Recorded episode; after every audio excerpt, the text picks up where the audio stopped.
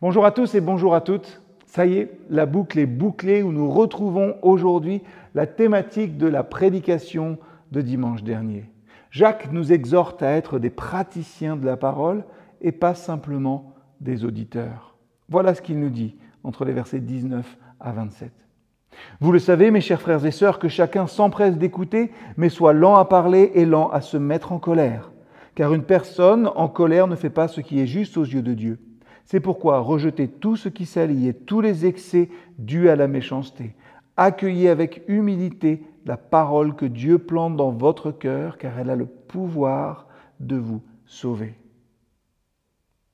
Écouter la parole de Dieu est important, mais cela ne suffit pas. Nous devons la mettre en pratique. Nous devons mettre en pratique ce que nous apprenons. C'est le verset 22. Mettez la parole de Dieu en pratique. Les versets que je viens de lire avec vous, de 19 à 21, eh bien, nous montrent comment écouter. Il faut écouter avec zèle, dans le silence, en nous gardant de l'esprit de dispute qui ne fait pas régner la justice de Dieu.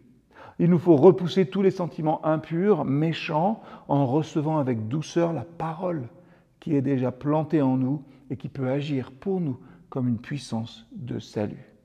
La colère humaine ne produit pas la justice de Dieu.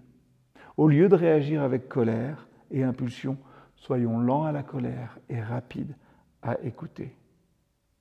Oui, écoutons attentivement les autres aussi.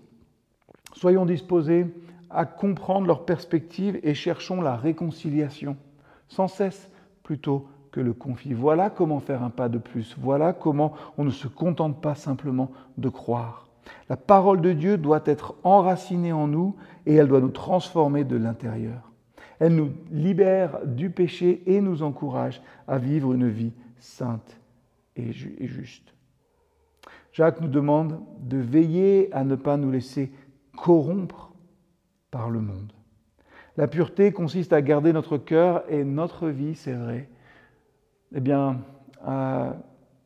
exemple de l'influence néfaste du péché et de la méchanceté du monde.